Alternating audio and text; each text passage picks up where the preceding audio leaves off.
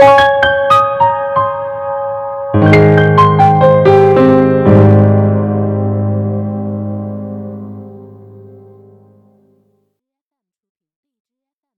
家好，这里是阅读中国，我是阅读大使卢翔。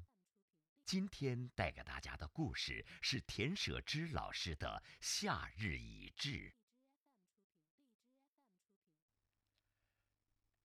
时间不停的流逝，四季也在悄然变换。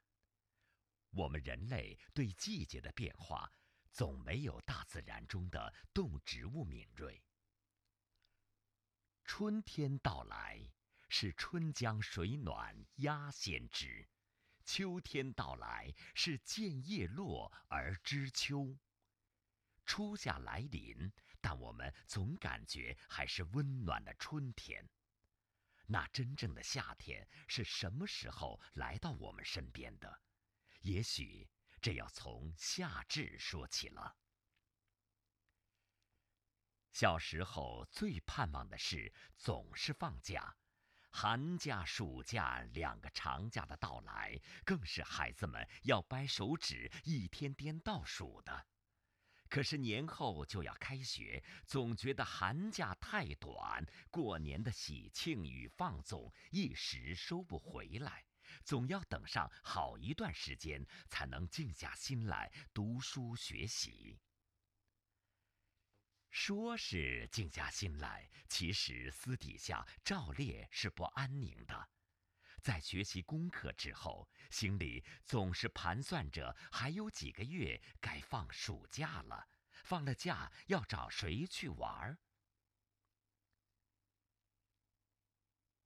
既然是暑假，那必须先等夏天到了才行，而夏至就是一个鲜明的标志。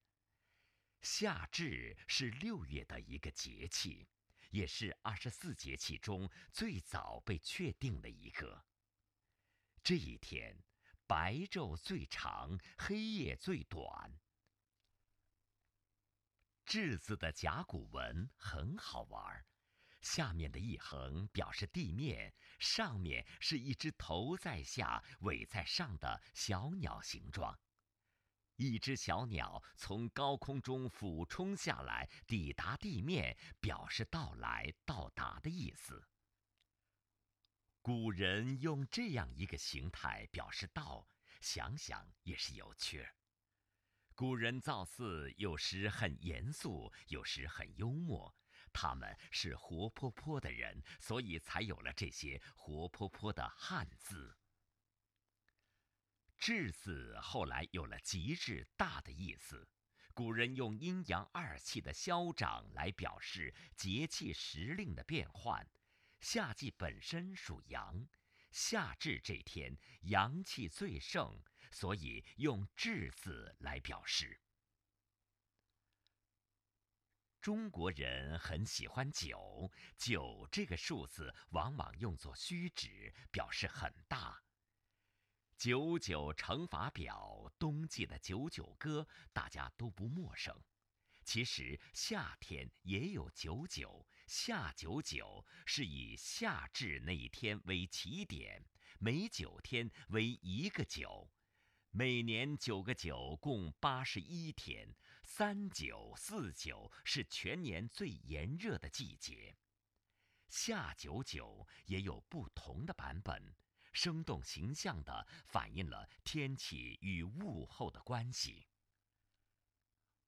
湖北省有一首《夏至九九歌》，最能反映我国大部分地区气候特点。夏至入头九，羽扇握在手。二九一十八，脱冠着罗纱。三九二十七，出门汗欲滴。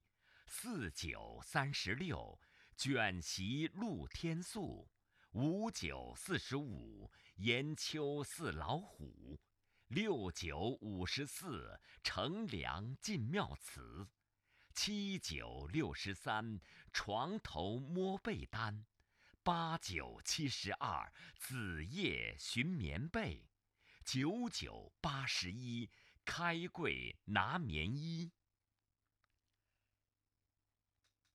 夏至以后，气温会逐渐升高，将进入最热的时段。自古以来，中国民间就有“冬至饺子，夏至面”的说法。夏至吃面是很多地区的重要习俗。一逢重大节日，中国人总是要吃饺子庆祝。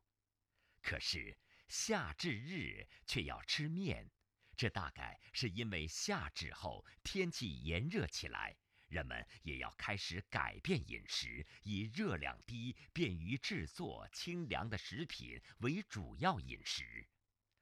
所以你看，吃什么这个简单的问题，也并不是随心所欲的。中国人好吃，在吃的学问里也讲究养生，不仅仅是夏至，形形色色的节令食物中，都隐藏着人们按自然规律而作息生活的智慧。初夏仿佛是一位初见面的腼腆姑娘，可是，一到夏至，她就仿佛成了变得熟络的老朋友，热烈奔放起来。